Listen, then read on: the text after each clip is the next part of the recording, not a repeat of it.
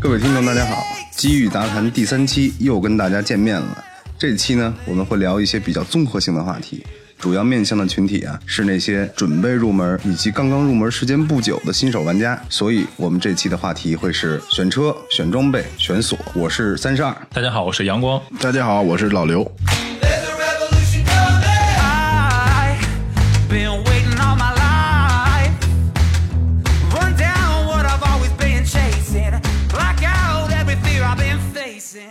哎，其实选择合适自己的车，对于刚入这个摩托车圈不久的这个新骑士啊，一直都是一个特别头疼的话题。对，因为包括咱们自己吧，刚刚入门的时候，面对那么多五花八门、各式各样的摩托车的型号，真的是选择困难综合症犯的不要不要的。它这个车型太多了，对吧？然后你看啊，什么跑车呀、巡航啊、踏板啊，你哪个都想要。对然后而且哪个呢？你就觉得可能自己驾驭不了，或者是不太适合的。对，因为这个你刚开始你选择嘛，对吧？你肯定越看越往上，越看越往上，对吧？你到时候你肯肯定是越贵越好的越好看。哎，这就相当于四千块钱进卡拉，双路泰坦抱回家。对加点钱你不如买这个吧，再加点钱你你不如买这个吧。对对对最后发现，其实越往上高，自己真买不起，脚踏实地又回到原来的位置了。对对对对，这是普遍的一个心理嗯啊，不是特指谁谁谁，真真的是我们自己当初就是这样的。嗯，就包括我之前吧，那个时候刚开始，一开始啊，我先说一下我自己啊，就是先入摩托车门的时候，其实当初完全是为了代步，后边开始觉得哎有点这种意识了，就开始选择自己的下一辆车了。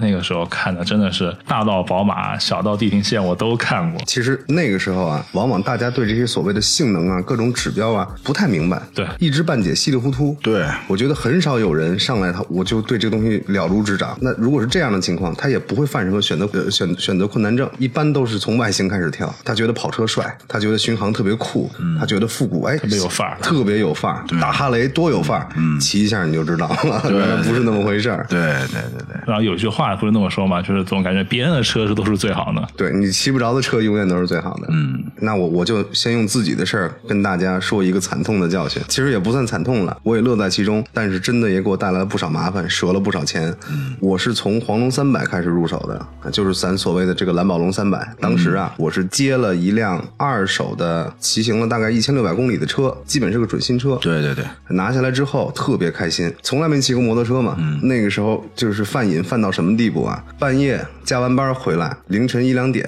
我也要出去拧一把油门，就是我就是兴奋成这个样子。哦哎，我估计好多新手骑士跟我应该是差不多的对心态。可以理解这个。就说你这个吧，我说我正儿八经，我的第一辆就是我对摩托车产生兴趣的第一辆车，也是黄龙，但不过是黄龙六百、那个时候我他是凌晨一两点下去，我是一晚上得下去两三回，啊，干嘛去呀？就看我不拧油门，我就看， 怕丢啊，同志也说怕丢啊，对对，也有这心理，就老觉得全世界都惦记你这摩托车呢。对。然后黄龙三百很快就适应了，因为你三百排量其实没有什么所谓的特别漫长的适应期，很快不到三四个月，排量啊已经基本上满足不了我了。哎，我总是看人六百跑得真快，哎哎，你看这大帽跑得真快，我这个就是又这病就又犯了。对，你追不上人家。哎，我不是说这个我不喜欢我现在的车，我就是想换一更好。于是乎，在这种野心的驱动下，我觉得巡航特别帅。我那个时候我就觉得巡航特别好，我也做着一个魔女的梦，因为吧，我一直觉得自己是一个特别浪漫的人。心里总是有诗和远方，哎，没错，总想去看看这个生活不不是只有眼前的苟且，我想去看看这诗和远方是个什么样。我就是脑子一热就换了这个巡航，可是换了这巡航呢，一开始特别兴奋，哎，头拿到车的两天。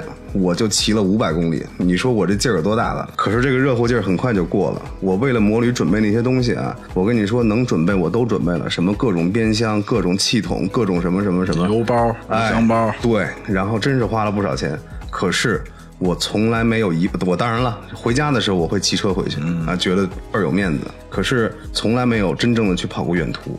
所以我觉得啊，这里我说的是不光是我自己，还有跟我一样的这个朋友们，你们现在觉得你要去摩旅，看得上大车，觉得大车帅，觉得怎么怎么样？我告诉你，你如果看看眼前的现实，你觉得你没有这样的时间或者没有这样的魄力，我建议你不要去买这样的车。对，对，就不要为了你的那个所谓的魔女的梦去买个魔女的车，因为你有很有可能你完不成它。对，你要上班啊，你要挣挣工资啊。当然了，你有钱有闲，你完全可以去做这样的事儿。对也不一定非要骑特别好的车。终归的话，你要是真的是有这心啊，你骑自行车你都去了，你根本不需要什么东西。说到这个啊，我就说说我的。那他骑的黄巡美式魔力车儿，我当初骑黄龙六百，什么准备都没有，反而还摩旅了一到到了内蒙。 你这是打我脸，但我就是说，就是想表达一个意思，你可能当初想去干这件事儿，但你没干成。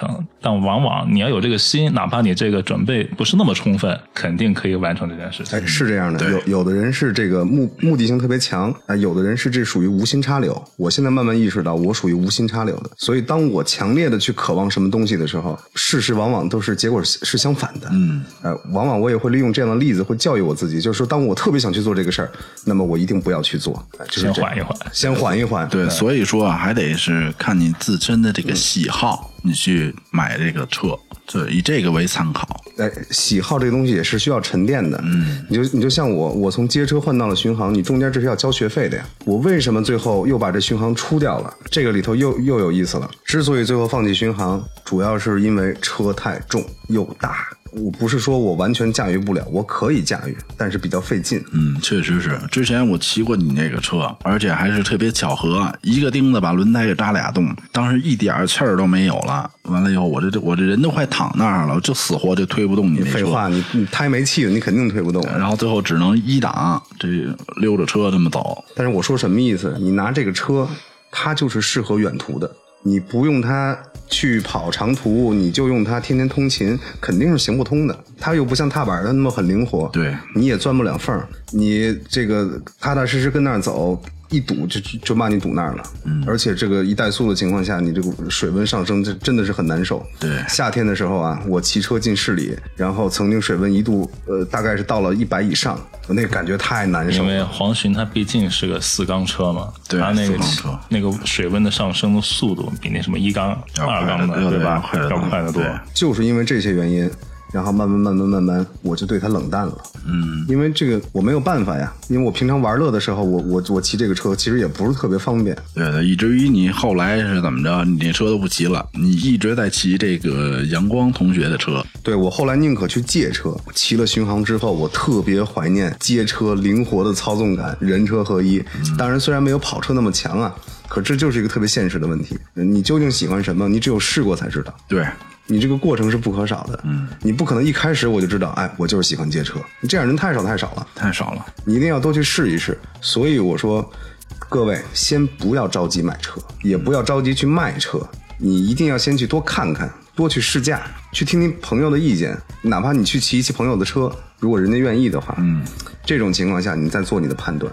都说单反穷三代，其实你喜好什么东西，如果是靠着这股就是脑子一热去做决定的话，什么玩意儿都是穷三代。对对对，哎，一说到这脑子一热啊，我个人感受特别深，因为我骑摩托车吧，也是先从踏板开始的。之前呃骑那个临海的进站那个一幺幺五零的车，后边儿就特别迷黄龙六百，那时候正好也是一四年那个 BN 六百刚出来的时候，嗯，那时候我觉得哇，说 BN 六百它太帅了，嗯特别是那屁股双排，然后也是脑子一热就买了一个黄龙，那时候就是黄龙和踏板倒着骑，当时也没觉得什么，然后后边吧骑了一阵子。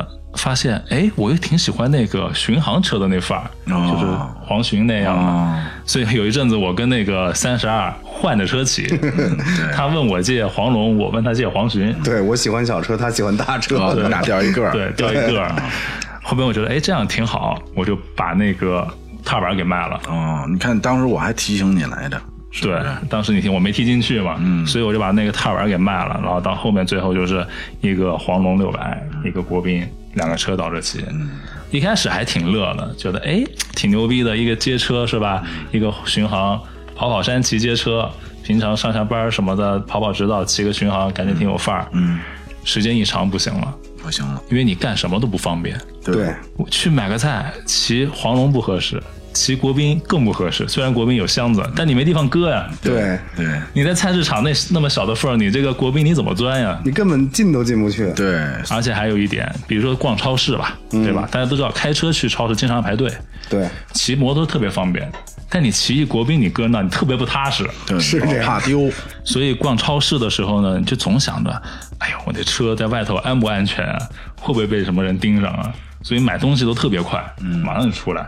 这时候就体现出踏板的好处了，对，因为你往那个车棚子一搁，不显眼，确也实是方便。所以到后边我又把那个黄龙卖了，然后买了一个那个铃铃木的 UU 幺二五，啊，这个时候可算是踏实下来了。其实，所以我个人感觉啊，就我认为是一辆小踏板儿和一辆大车是最合适的这个搭配。平常你去买个菜呀，呃，上下班儿接个媳妇儿啊什么的，这个你骑小踏板儿也不堵车，随便端放就能走，小巧轻便灵活还省油。哎，对，真是这样。我是后来才入的它，但是这个我主要是忍忍受不了这样的诱惑了。人家去办个什么事儿，或者是可能是非常快的一个事儿，对骑着小车就去了。对啊人家五分钟、十分钟回来了，我骑大车来回折腾，对啊真是烦人。我跟你说，关键是你一堵车，这个你像你刚才说的，水温热，烤得慌，嗯，完了你你堵车，你得跟那堵着，你体力你就累，对不对？你老得捏离合干嘛的，支支撑着你这个大车，这车一辆大车怎么也得二百多，对，所以而且这就跟那个人家说自动挡跟手动挡一样的嘛，踏板不就是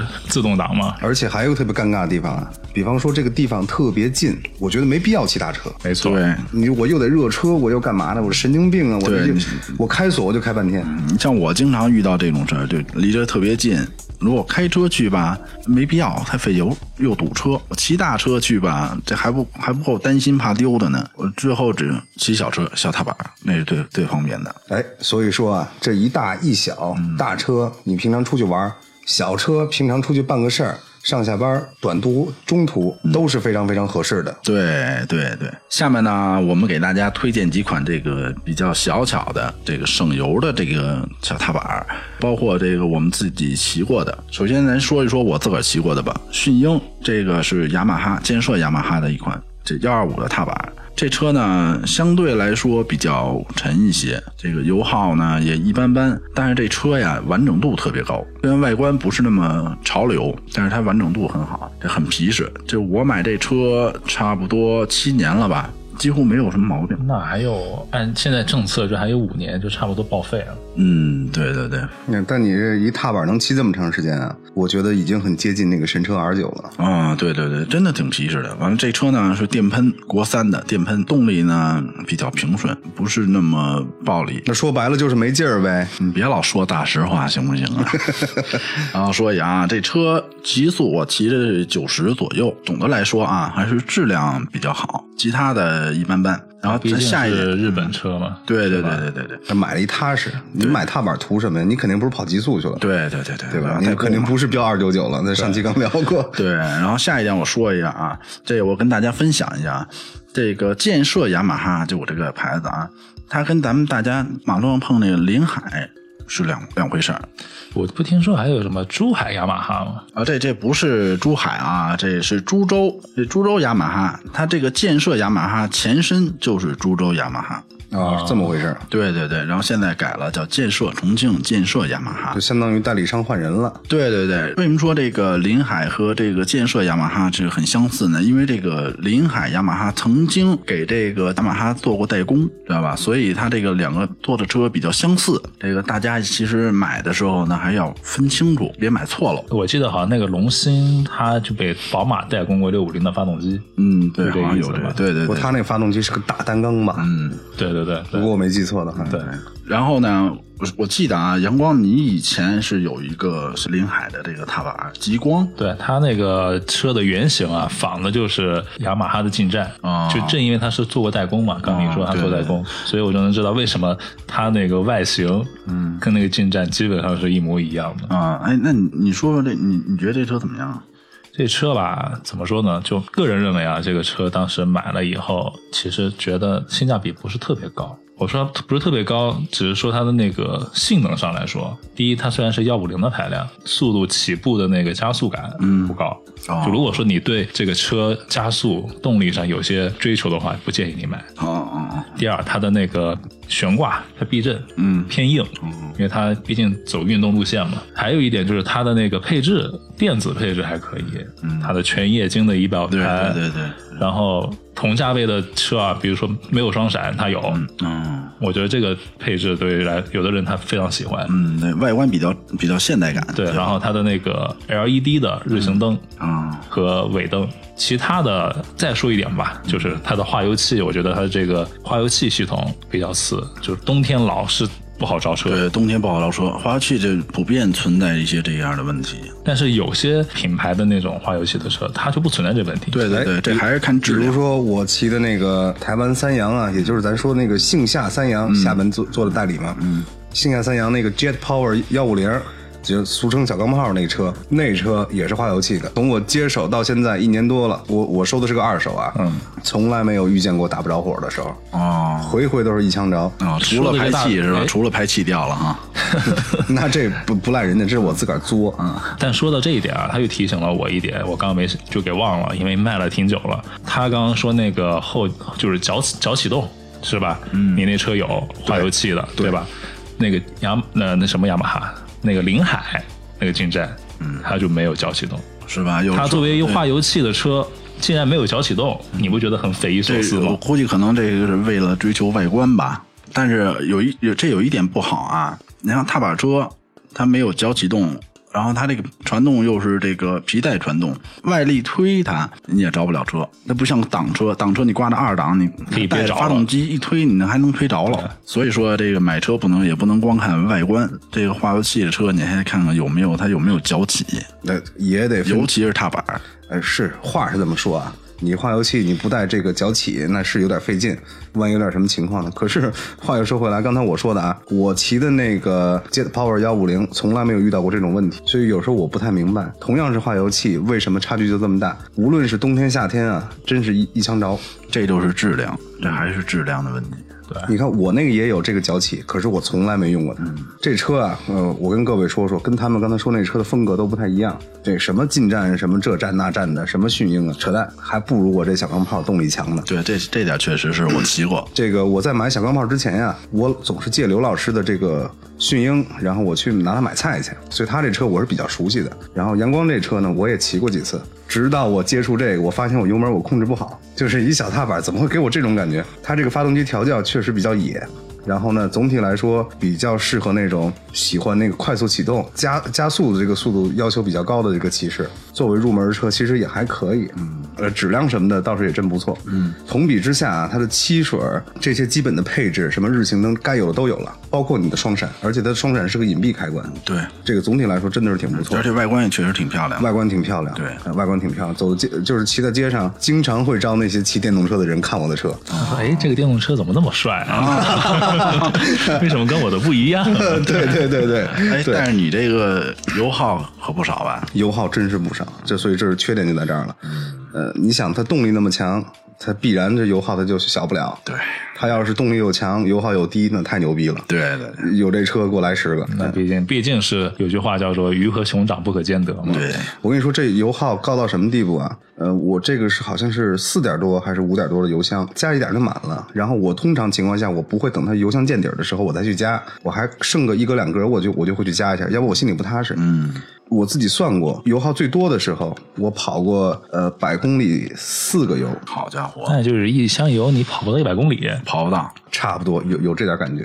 所以你看我加油就特别勤，但是你想想这四个油的油耗啊，你好多街车或者什么车嗯啊都差不多也也才差不多这个油耗，对对对这确实是有点高了。不过从你说这个化油器这一点啊，我倒是要给大家提个醒儿，就是之前看那个咱们国家的对于这个摩托车排量上的规定，就是从今年二零一八年七月份开始就要开始实施那个国四标准的那个政策了。对，慢慢就淘汰了是对，慢吧？慢就要淘汰国三的了，哦甚至就是说化油器的，今后不会再有新车出来，哦就完全淘汰化油器。所以说，现在作为大家入门准备选择这个摩托的车友来说，尽量不要去选择化油器的了，嗯因为虽然说二手啊，二手它不到时候不影响交易，就对嗯真正从一九对年开始的时候。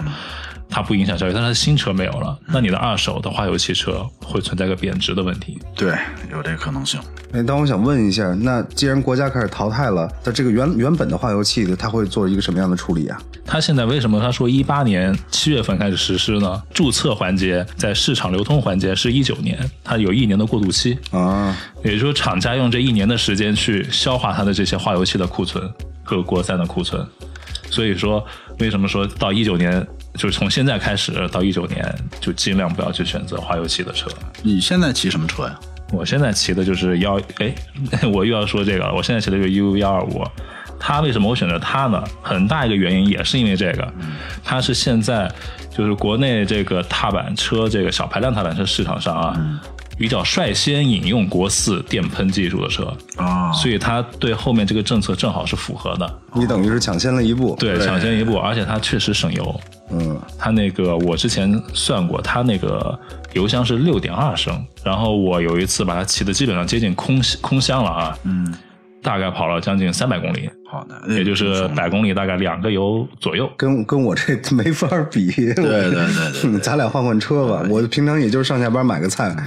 又又开始换大车，换完换小车。那我现在就想换省油的车，这种车就应该省油，因为我没打算拿它干什么。嗯，对，我要是拿它抢包去，这车合适。你要说你要说省油，那确实，你看啊、像你说你加油勤吧，我现在这个车差不多两个礼拜加一次油，你行不行？嗯我这肯定做不到。我最晚最晚最晚，比方说这周没加，那么我周二我就一定要去加油，要不周三我跑不了。这看说了这么多，就俩字儿实用。对，而且我觉得吧，踏板还有一个点，我就特别建议啊，那个新手，尤其是之前没有过骑摩托车经验的新手，用踏板去练车是最好的。对，找找感觉。呃，为什么呀？这跟挡车可不是一回事儿啊。因为是这个啊，挡车虽然它是挂挡，但它跟那个踏板它的一个共性是什么？油门的控制。对，一样的，对，一样的。对，如果说你之前没有完全接触过摩托车，你对这个油门大小，你拧它多少，它动力大概是多少，它会给你什么样的感觉，什么样的力量回馈，对回馈，对你这不一样你。这一千要是没有概念的话，你掌握不好的。说这个这跟电动自行车可不一样，这个对，所以说，如果你作为一个没有接触过摩托车的朋友来说，我非常建议买一个小踏板，嗯，去熟悉这个油门给你的反馈。对对，而且你不用手忙脚乱的，你去挂档啊，干什么的？那你要这么说，其实成本来说是不是也低一点儿？对对，那哪怕哪怕比如说你不小心摔了什么的，它维修还便宜呢。对对对，所以说，那个如果你有一定的这个经验了，我们就建议你可以从跨骑入手了。那咱们说说这跨骑挡车呗，对吧？先先说一个大家都比较熟悉的，这倍耐力。哎，他们倒是三百二五零的都占了，对，这这这有两位这个资深老玩家了，这已经。什么玩家？这是老修车工，不过现在那个就是他们现在也有幺五零的了。哎连幺五零都有了。对，你看幺五零 NK，包括那个小黄龙幺五零都有了。但你这么一说，这个其实还真是，往往是越小的排量啊，这个竞争是越激烈的，对因为它的这个受众群体可能会比较广泛。对对对对你包括现在看啊，就很多呃这个合资品牌的这些这些幺五零的左右的这个排量的车，啊它的价格已经跟国产的已经基本上快重叠了。对，很亲民了已所经。以说它的竞争是真的是非常激烈，现在对对，而且你看贝纳利春风啊，呃，其实品质做工上呢，总体来说还算可以，在这个排量上啊对得起这个价钱，没真是没什么大毛病。我骑三百那个时候，我一直担心啊，都说贝纳利这那这这那的，但是我我骑那个几千公里，呃，真的是没有发生过任何问题。哎，包括像那个黄龙六百，我骑的时候，我那时候因为一四年入手的嘛，正是那个时候黄龙的争议比较大的时候，因为它刚出一年多，对嗯，那时候网上铺天盖地各种说它这不行那不行，各种小毛病多，说修到你怀疑人生。我当时心里犯嘀咕，但是还是因为当时脑子发热，就是买了，就是管它三七二十一，哪怕它坏坏的多我也认了。啊，但我觉得我特别庆幸的就是，骑了那么多年，网上的那些小毛病一条都没有发生在我身上。这那个挺好。这个可能也是看脸啊。对我我最早也是骑骑贝丹利嘛，然后这么一路过来的，就是说他这套东西啊，他有的真的是看批次，啊你等一等，可能他就比真是比前面要要好很多，至少某些细节上你可能感觉不出来，但是大面上有些东西还是比较明显 的。对，反正我就觉得好像是这个，你要买车得买年初的，不能买这个年末 的。哎，感觉是那么回事，这可能有点心理因素啊。您年底了，工人着急放假回家，对，呃这么着吧，就这么着吧。哎，那线给你乱插一下对， 塞里头得了，无所谓了，反正。好了，呃，扯远了啊，咱们还是把这个话题啊拉回到就是给咱们刚入门的车友推荐这个跨期的车的这个话题上来。嗯，好，咱们现在说一说这个阿普利亚有一款小车，幺二五排量的，哎，这这车我知道啊，这车刚出那阵子就特特别火，然后你包括现在我平常用摩托帮啊什么的，里头 好多这个图都是这些呃阿普利亚幺二五的，嗯，这小车做工一可以，二呢设计这个外形造型什么的也不错，挺漂花也亮的，不是错吧？哎，而且这个小排量的跑车呀，就是虽然这幺二五有点太小了，还不如一踏板排量大呢。对但是呢，它这个容易上手，讨喜，我发现啊，就是这个阿普利亚幺二五啊，女车友很多，是这样的，还真是这样的。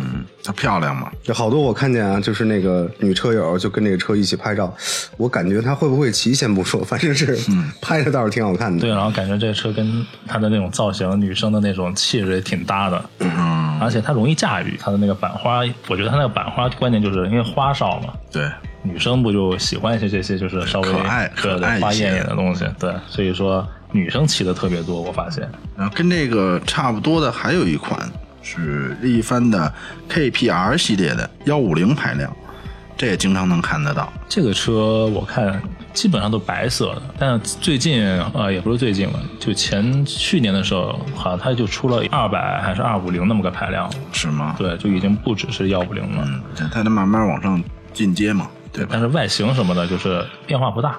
我不是很喜欢这款车，因为我在我在我住的小区里头啊，我我见过一两次这个车，然后我还特特意的靠近了我瞅一瞅，因为你从远了我也看不太清是个是是个什么玩意儿。其实走近一看呀，它这个漆水的做工。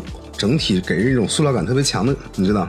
咱同比这个阿普利亚幺二五的话，我宁愿选那个。嗯，嗯，就是我不喜欢那种是排量小，价格也不贵，可是我不喜欢那种就是特别廉价的漆水，给人一种塑料感的那种这感觉。这你说这个就跟什么呀？就跟汽车内饰似的，有的汽车内饰它做的就很高档，嗯有的汽车内饰一看就就就是玩具一样，塑料的，就很很很很掉价儿，对，很掉价，对，跟这个可能有点关系。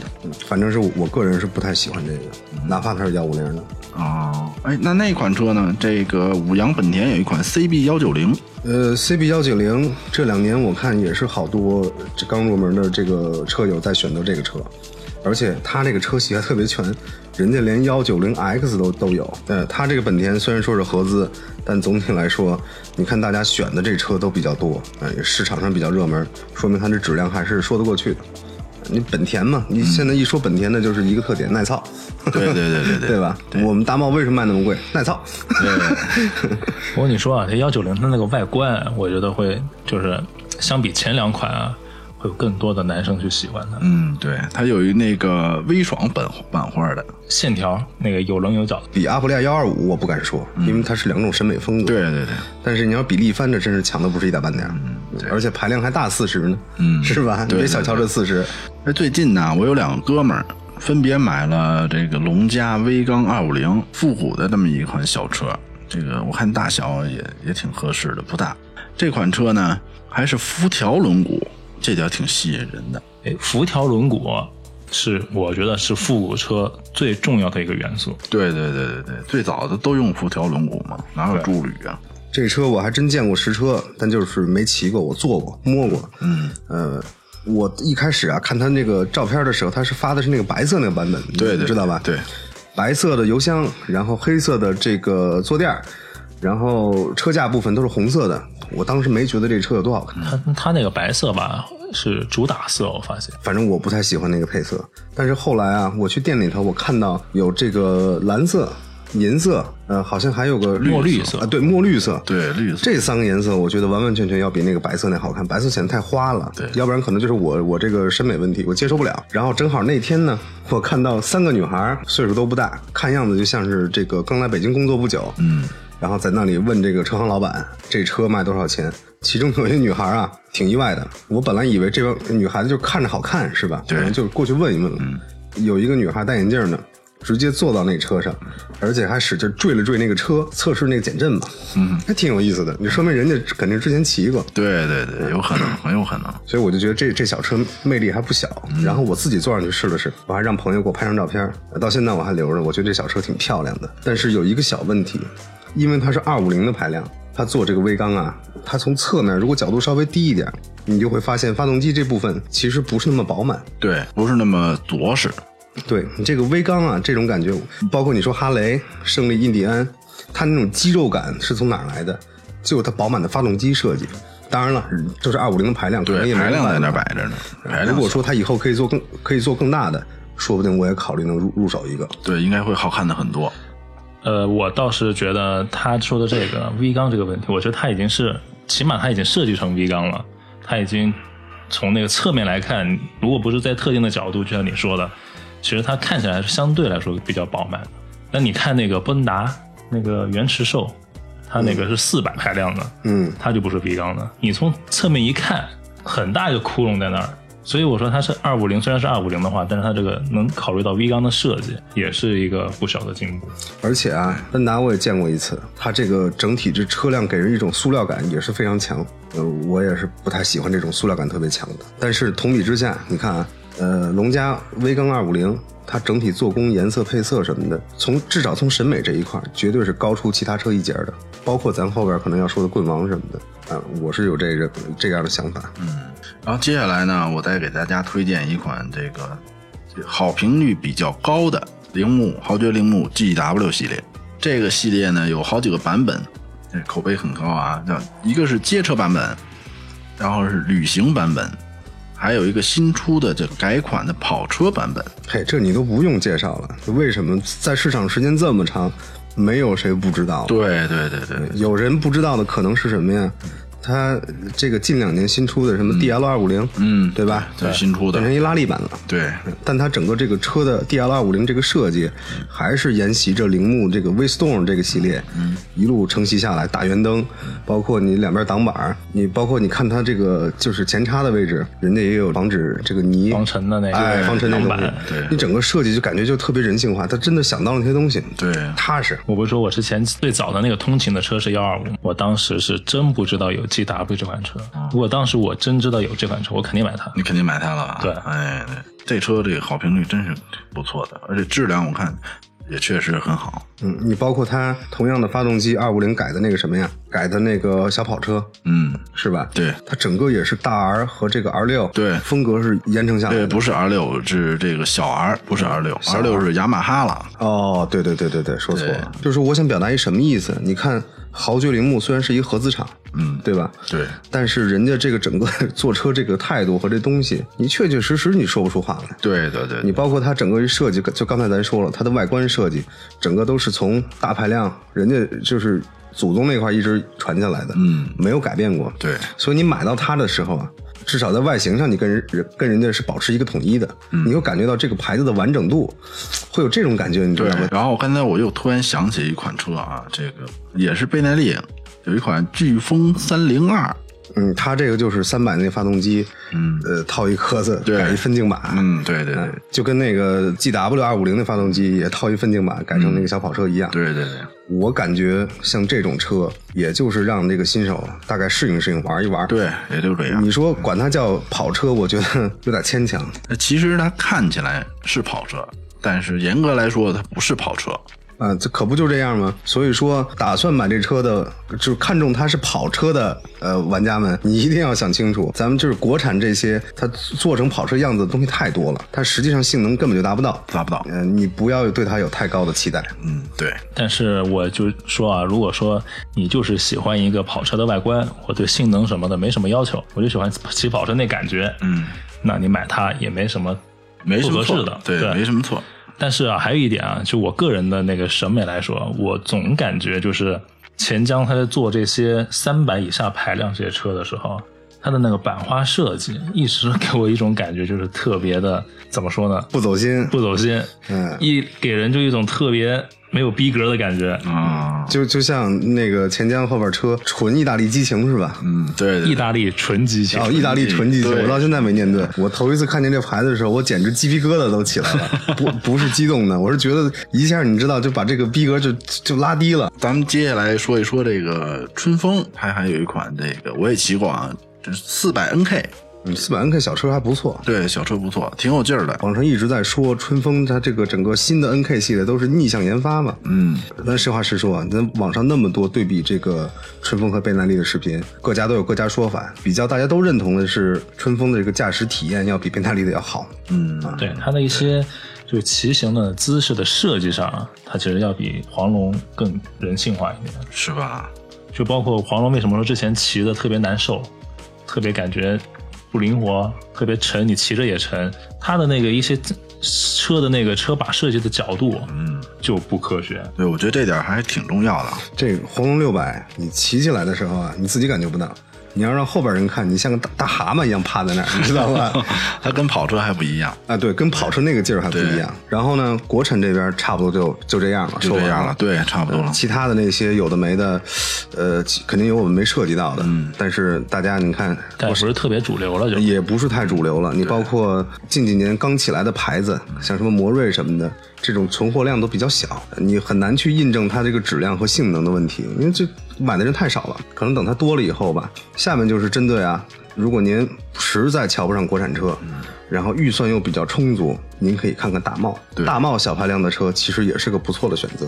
然而后且大帽的话，我觉得就是不管从设计上来说，还是它的这些功能上来说还，有质量，对，肯定会比国产要高一个高一个层次级别。比方说啊，宝马的三幺零 R，嗯，新出的，新出的蓝天白云五万多，嗯，大单缸，嗯，您觉得划算，您就弄一辆，对，大单缸啊，嗯、大单缸啊。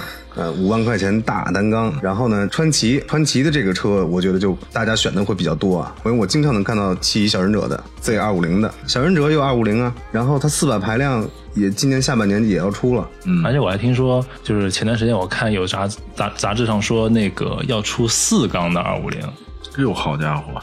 这要出了我肯定想弄一辆，我觉得这样小车一定嗯特别爽，特别棒而。且而且这个四缸车呀，它出来的声音，我对声音比较敏感。嗯，它四缸车出来的这个声音肯定好听。但是你想想，它双缸还卖多少钱呢？它四缸多出俩缸，对价格得涨多少？但也哎不知道这二五零的四缸的声儿会是什么样子。嗯，咱们拭目以待吧。对，然后呢，Z 系列 Z 二五零、Z 六五零，整个这一个系列把过去的 E 二六 N 给取代掉了。然后 Z 二五零和六五零，我分别见过实车，也试驾过，车的感受绝对没得说，传奇嘛。嗯，其次是这个漆水做工那个细节非常非常到位，对我认为是值这个钱的。只要你能在这个二五零这个上头你能扎得住，嗯不是说骑个半年一年马上又要升排量了，我觉得这个钱花的还是比较值的。对，这日本车一直就注重这细节嘛。然后再者一个，如果您玩的比较野，考虑考虑 KTM。哎有这车嗯暴力了，这车 KTM 的车，我记得我之前就我们车队那个车友有一个就骑 KTM 的人，他其实就 KTM 三九零，嗯，那车那动力没得说，没得说同级别那肯里定可以说基本上无出其右了，但是那震动也不是所有人都能受得了的。啊，对哎， 就得找那种特别野的人。对我就是喜欢这感觉。对暴力输出，嗯，呃，然后大单缸这种原始的这个野蛮这种感觉，嗯我形容不上来啊。但是 每次我看到有人骑这车的时候，我就有真的是有这样感觉。Duke 三九零以及 RC 三九零，嗯，这车你们也知道吧？嗯，对，知道知道。这个 RC 三九零，它那个外观我觉得特别独特，它那版花设计我觉得特别漂亮。它那个造型，我觉得它那头灯也特别有特点，嗯特我就感尖 对吧对对对，嗯有点像那个咱们那个动漫里面的动漫人物一样。这也是 KTM 不走寻常路的一个特色吧。嗯，对对对，哎，还有一个就是关于 KTM 这个 RC 三九零啊，大家可以去搜一期视频，叫做《我车我说》。呃，我一直都在收看这个节目，我觉得这个节目做的特别好，就是他就是让车主自己把自己的车骑过来，跟大家说说这车哪好哪不好。有一期一个车主讲这个 RC 三九零，我不给你们剧透啊，逗坏了我了。建议你们去看看。总而言之，言而总之，我们今天是想跟大家说一什么呢？买车千万不要着急，尤其是在现在，选择太多了，你先冷静冷静，不要脑子一热就把钱交了，考虑考虑自己究竟是适合什么，喜欢什么。对，然后有条件的车友去多加一些车友群，周边的这些车友啊、朋友啊，看看他们的车，对，聊聊了解了解，然后多摸摸别人的车。对，多感受感受。对，就好像你要买一单反相机，或者说你要买一其他的什么比较金贵的东西，你肯定不会上来你就我就喜欢这个，我就买这个，对吧？你一定要做各种各样的调查，嗯对嗯看各种各样的测评。我觉得这是啊一个负责任玩家的一个基本态度。对你如果就是说我脑子一热，我我跟你说，你爱他爱得快，你恨他恨得也快，说不定很快你就对他没感觉就扔了。嗯，然后还会影响你今后对摩托车的一个骑行体验。对，哎没错。这期其实我们准备了好多好多东西，最后发现光说车这一期就就没说完，我们还是挑着说的。关于护具和锁具的选择，呃实在是塞不下了，我们就只能放在下半集。然后届时到时候应该是星期五了吧？对对对，啊，就希望大家周五的时候准时收听。好，那各位，呃，跟往常一样，晚安。晚安。晚安。 Why